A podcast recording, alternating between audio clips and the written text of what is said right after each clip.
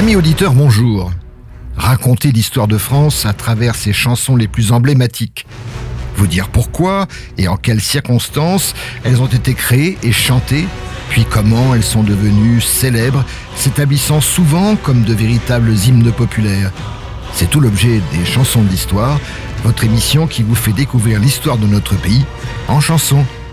C'est Jean-Pierre et j'ai le plaisir de vous retrouver sur Port FM pour vous raconter en musique une page importante de notre histoire de France. Après la Révolution française, intéressons-nous aujourd'hui à un événement court et dense, la Commune de Paris. La Commune de Paris s'est déroulée en 1871. C'est le plus important mouvement insurrectionnel de la France après la Révolution de 1789. À son évocation, la Commune de Paris nous vient en tête, euh, amis auditeurs, Le temps des cerises, cette œuvre poétique de Jean-Baptiste Clément pour le texte et d'Antoine Renard pour la musique. Bien que composée en 1866, c'est-à-dire cinq ans avant la Commune, cette chanson est néanmoins devenue l'hymne de la Commune.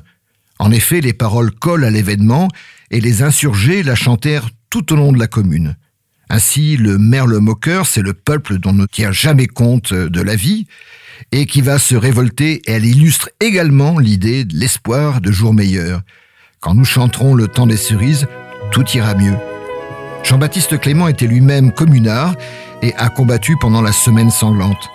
Écoutons cette merveilleuse chanson populaire empreinte d'une nostalgie certaine, interprétée par Cora Vauquer. Quand nous en serons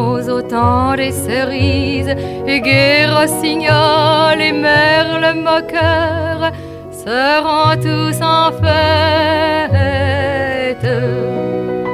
Les belles auront la folie en tête et les amoureux du soleil au cœur.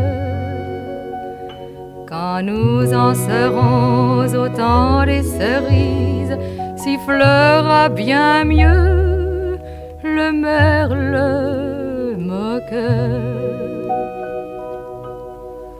Mais il est bien court le temps des cerises où l'on s'en va de cueillir en rêvant des pendants d'oreilles.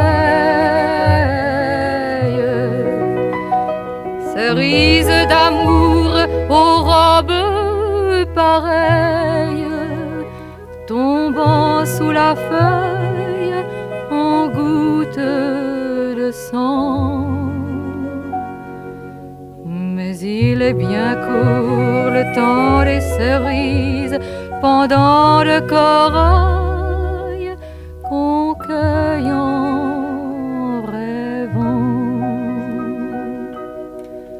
Quand vous en serez au temps des cerises, si vous avez peur des chagrins d'amour,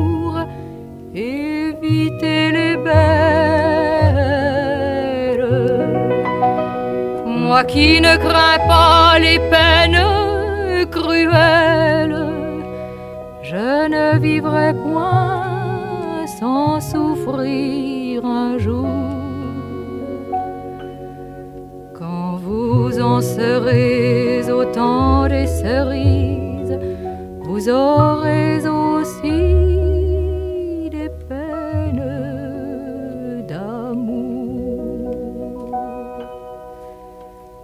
J'aimerais toujours le temps des cerises, c'est de ce temps-là que je garde au cœur une plaie ouverte. Et dame fortune en m'étant offerte ne pourra jamais fermer ma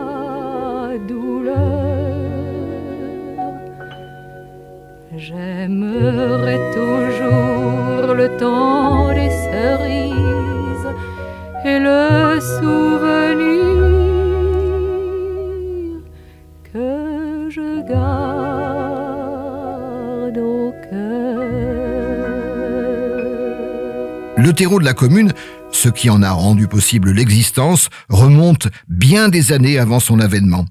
Plusieurs facteurs se conjuguent pour aboutir à la révolte de Paris. Premièrement, de 1804 à 1870, la France a vécu sous des régimes souvent autoritaires. Premier Empire, Restauration, Monarchie de Juillet, Deuxième République, Second Empire. Le régime républicain et la démocratie n'ont été en fait que des expériences passagères. Ensuite, une série de faits extrêmement graves se produisent en France. En 1869 ont lieu des élections du corps législatif, ce qui sera plus tard l'Assemblée nationale. Ces élections sont suivies par une série de provocations policières qui permettent l'arrestation de nombreux citoyens connus comme euh, républicains. La même année, dans une mine près de Saint-Étienne, les mineurs se mettent en grève. Le 16 juin, l'armée utilisée comme force de police tue 13 personnes, dont un enfant de 17 mois. Le 6 octobre de la même année, les mineurs d'Aubin dans l'Aveyron déclenchent une grève. Cette grève s'étend. Le 8 octobre, l'armée tire à nouveau sur les grévistes, faisant 14 morts, dont un enfant. Plusieurs survivants seront d'ailleurs emprisonnés. Les sociétés ouvrières indignées écrivent Les délégués des sociétés ouvrières protestent toute leur énergie contre les actes sanglants commis sur les travailleurs des mines d'Aubin. Nous déclarons qu'il nous est impossible de vivre sous un régime social où le capital répond par la fusillade. Les faits accomplis nous autorisent à affirmer que le peuple ne peut attendre que de ses propres efforts le triomphe de la justice. Le ton est donné. Le peuple, face à ces terribles événements, doit faire aboutir la justice, et seul, lui, peut le faire, ou mieux, lui seul aura la volonté de le faire.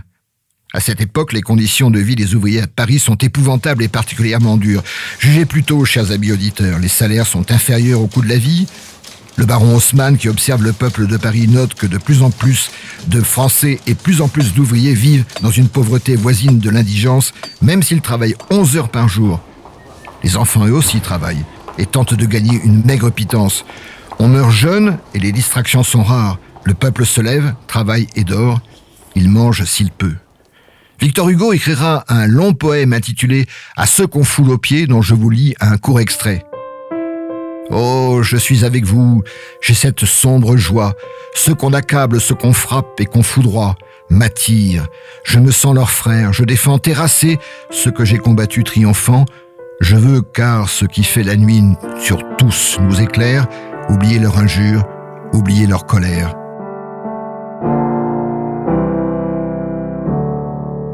Partout le pouvoir est contesté, partout la colère commence à monter et à gronder, partout l'espoir des jours meilleurs prend forme, partout on pense que seule la lutte peut faire aboutir l'idée ou le bonheur. En réponse, la situation du pays s'aggrave encore. En juillet 1870 éclate la guerre franco-prussienne. La France enchaîne les désastres militaires avant d'échouer lamentablement à la bataille de Sedan en septembre. L'armée française capitule. Napoléon III est même fait prisonnier par l'ennemi. L'Alsace et la Lorraine seront perdues et Paris est déclarée ville ouverte. Les troupes allemandes encerclent d'ailleurs Paris. La capitale est coupée du reste du pays et subit la rigueur d'un hiver particulièrement froid. Le rationnement des denrées est organisé avec du retard. Les boulangers vendent du pain noir dont la composition reste souvent inconnue. On finira par manger du chat, du chien, du rat. Les animaux du jardin des plantes sont abattus. Dans les restaurants, on sert de l'antilope, du chameau, du loup, de la girafe, du kangourou et même de l'éléphant. Les privations affectent surtout les classes populaires déjà réduites à la misère. Le taux de mortalité double en quelques mois. Les clubs révolutionnaires se multiplient, où l'on débat de la patrie en danger, où l'on fait revivre le souvenir de 1789. Aux portes de Paris, la guerre continue. Après l'échec sanglant de la sortie militaire de Buzenval le 19 janvier, la situation de Paris est désespérée. Le 22 janvier, de grandes manifestations éclatent. Elles sont rapidement réprimées. Le général Vinois, gouverneur militaire de Paris, ferme les clubs révolutionnaires et interdit 17 journaux hostiles au gouvernement et fait arrêter les chefs républicains comme Charles de l'Écluse. La colère monte chez les ouvriers, le gouvernement en place, sa majorité royaliste, signe un armistice le 28 janvier 1871. Les habitants de la capitale se sentent trahis et humiliés. Le 8 février ont lieu des élections de l'Assemblée constituante favorables aux royalistes. Adolphe Thiers est désigné comme chef du pouvoir exécutif. Sous la poussée populaire qui commence à s'organiser, la Troisième République est proclamée le 4 septembre. Mais une république bourgeoise, préoccupée par ses intérêts propres. Une guerre perdue, une humiliation qui ne passe pas, une situation économique désastreuse, on crève de faim, on meurt jeune. La situation est explosive. Le peuple s'arme. s'organisent et récupèrent les fusils et les canons qui finalement ont peu servi à défendre Paris contre les Allemands.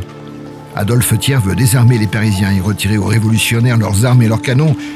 Sur la butte Montmartre, hommes, femmes, enfants, vieillards affluent pour faire barrage et protéger le butin militaire que l'on juge utile à défendre la cause du peuple. La troupe arrive et leur fait face. Les instances sont difficiles. Les officiers ordonnent de faire feu, mais les soldats de la garde nationale refusent et se rangent aux côtés des Parisiens. Les barricades sont montées à la hâte, les nuits sont courtes, mais chacun croit qu'uni et rassemblé, la victoire est certaine. C'est sur cette butte Montmartre, le 18 mars 1871, que débute vraiment la Commune de Paris. Ensemble, écoutons L'Insurgé, chanson écrite par Eugène Potier en hommage à l'insurgé Auguste Blanqui.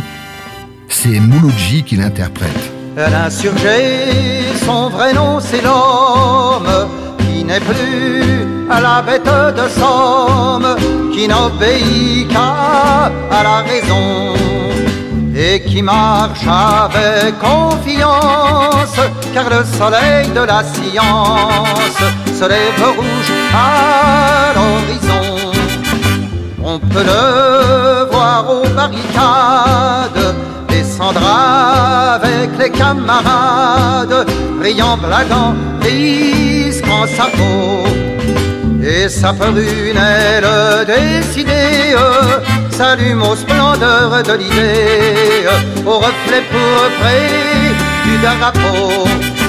Devant toi, misère sauvage, devant toi, faisant esclavage, l'insurgé se dresse le fusil chargé. En combattant pour la commune, il savait que la terre est une, qu'on ne doit pas la diviser.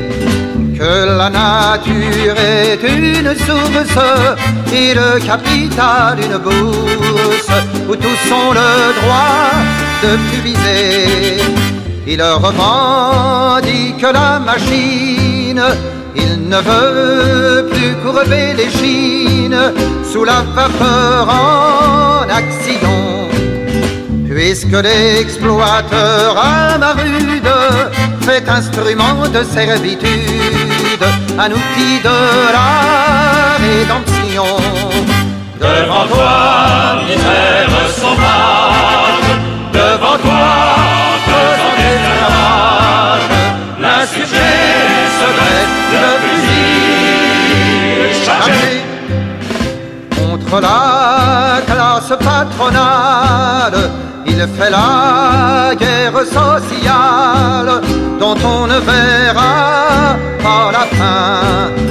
Tant qu'un seul pourra sur la sphère devenir riche sans rien faire, tant qu'un travailleur aura faim. À la bourgeoisie écœurante, il ne veut plus payer de rente. Combien de milliards tous les ans C'est sur vous, c'est sur votre viande qu'on dépaisse un tel dividende. Ouvriers, mineurs, paysans. Devant toi, misère sauvage, devant toi, faisant esclavage, l'insurgé se dresse le fusil chargé. Adolphe Thiers, chef du gouvernement provisoire, s'enfuit à Versailles avec tous les corps constitués. Le comité central de la garde nationale s'installe à l'hôtel de ville. Sans l'avoir voulu, les révolutionnaires se retrouvent maîtres de la capitale et de ses 2 millions d'habitants. Ils organisent des élections. Le 26 mars, l'extrême gauche obtient la majorité et les élus ouvriers, artisans, journalistes, avocats, médecins ou artistes constituent un conseil de 79 membres. Face à cette prise de pouvoir, patrons et bourgeois fuient la capitale. Ce mouvement populaire est appelé commune en souvenir de la commune qui a renversé le roi Louis XVI en 1792. Symbole de l'insurrection, le drapeau rouge flotte partout dans Paris. Ce drapeau rouge a été le symbole, l'un des symboles de la commune de Paris. Écoutons Marc Augeret nous chanter ce célèbre air révolutionnaire, le drapeau rouge. Les révoltés du Moyen Âge l'ont arboré sur maintes fois, emblème éclatant du courage. Toujours il fit pâlir les rois. Le voilà, le voilà, regardez, il flambe et fièrement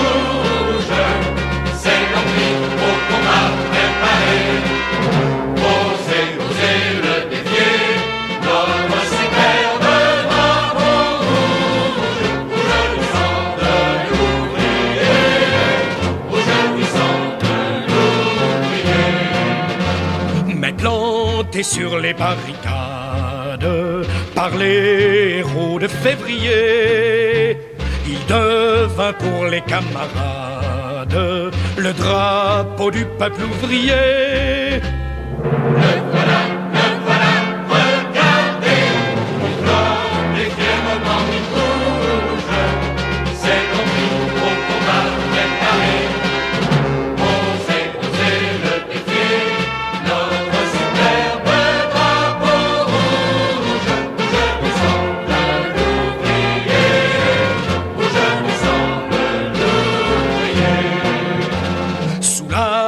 Commune, il flotte encore à la tête des bataillons.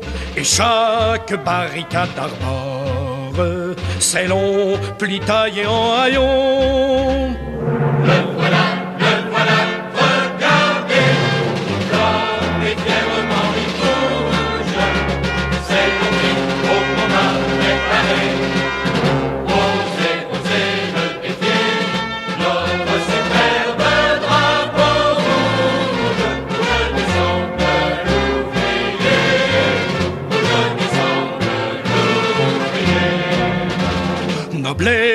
Étendard du prolétaire, des opprimés soit l'éclaireur, à tous les peuples de la terre, porte la paix et le bonheur.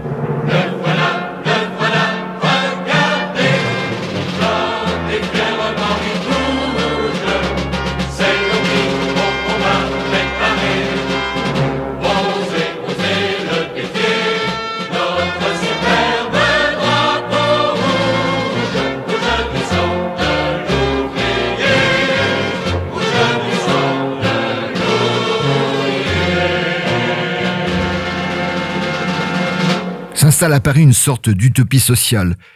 Les communards réquisitionnent les ateliers de production afin que les ouvriers les gèrent eux-mêmes.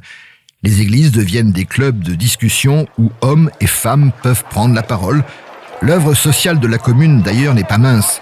Elle amorce la séparation de l'Église et de l'État, proclame l'instruction gratuite, laïque et obligatoire, la gratuité de la justice, l'élection des juges et des hauts fonctionnaires et la suppression de toute distinction entre enfants légitimes et naturels. Et voilà qu'à peine remis de leurs épreuves, les Parisiens subissent un deuxième siège, celui de l'armée gouvernementale. Sous le commandement du général MacMahon, au mois d'avril, 130 000 militaires se massent aux portes de Paris. Les communards essuient défaite sur défaite. Le 21 mai 1871, les Versaillais entrent dans la capitale et sont en nette supériorité.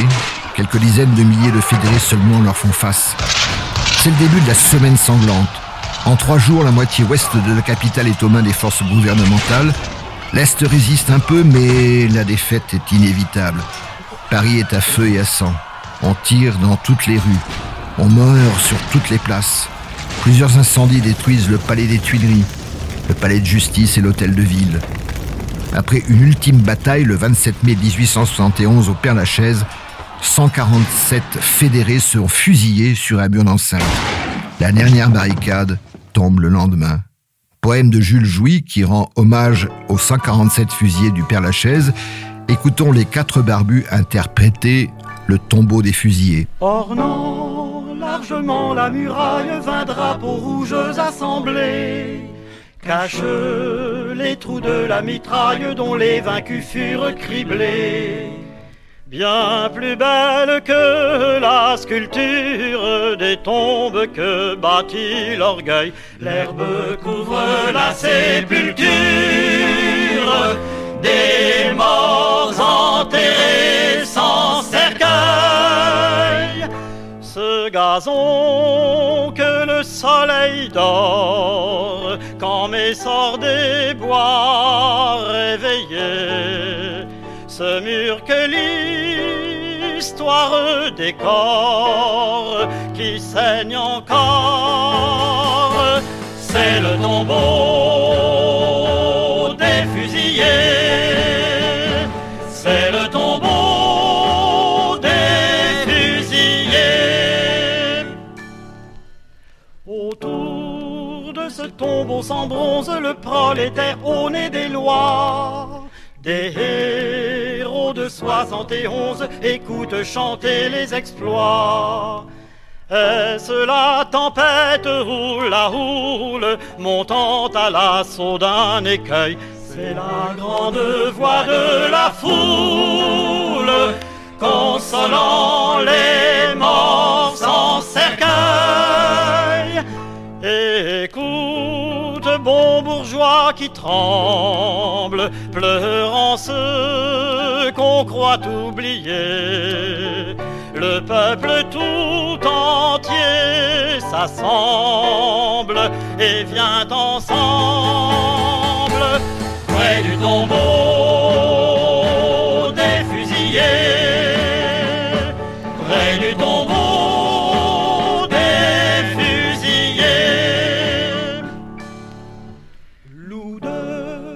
semaine sanglante, sachez, l'agneau se souvient.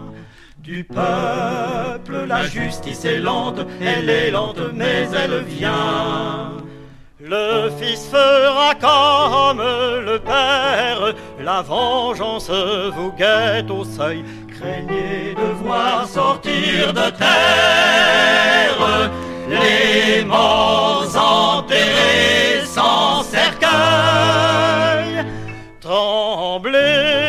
Les lions concourent se mordent quand ils sont réveillés.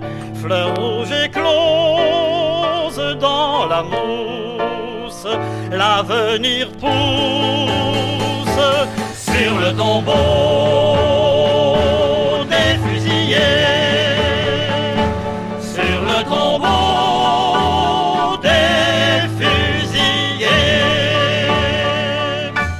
S'achève la Commune de Paris. Elle dura 72 jours, du 18 mars 1871 à la semaine sanglante au 28 mai de la même année. Son bilan est terrible. On estime qu'entre 3000 et 5000 fédérés sont morts au combat et qu'environ 20 000 ont été massacrés. Fier de sa victoire, MacMahon proclame Paris est délivré, l'ordre, le travail et la sécurité vont renaître. En août, Adolphe Thiers est élu président de la Troisième République. Écrite encore par Eugène Potier et mise en musique sur l'air de T'en fais pas Nicolas, en souvenir de la Commune de Paris, c'est une chanson revancharde que Francesca Solville nous interprète. Écoutons Elle n'est pas morte. On l'a tué à coups de chasse-peau, à coups de mitrailleuse, et roulé avec son drapeau dans la terre argileuse. Et la tourbe des bourreaux gras se croyait la plus forte. Tout ça n'empêche pas Nicolas, la commune n'est pas morte. Tout ça n'empêche pas Nicolas. que la commune n'est pas morte. Comme faucheur rasant un pré, comme on abat des pommes, les Versaillais ont massacré pour le moins cent mille hommes. Et les cent mille assassinats, voyez ce que ça rapporte.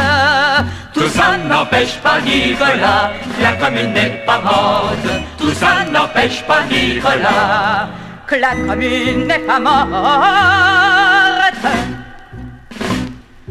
A bien fusillé Varlin, Flourens, Duval, Millière, Ferré, Rigaud, Tony Moilin, gavé le cimetière. On croyait lui couper les bras et lui vider la horde. Tout ça n'empêche pas Nicolas, que la commune n'est pas morte. Tout ça n'empêche pas Nicolas. que la commune n'est pas morte. Ils ont fait acte de bandits, comptant sur le silence, achevé les blessés dans leur lit, dans leur lit d'ambulance, et le sang inondant les draps ruisselait sous la porte.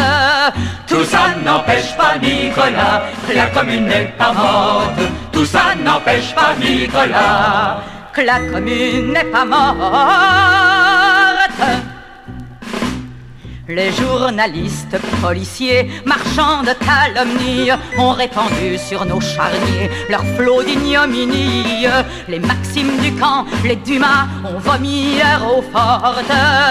Tout ça n'empêche pas Nicolas que la commune n'est pas morte. Tout ça n'empêche pas Nicolas que la commune n'est pas morte. C'est la hache de Damoclès qui plane sur leur tête à l'enterrement de Valès. Ils en étaient tout bêtes, fait qu'on était un fierta à lui servir d'escorte. Ce qui prouve en tout cas Nicolas que la commune n'est pas morte. Ce qui prouve en tout cas Nicolas que la commune n'est pas morte.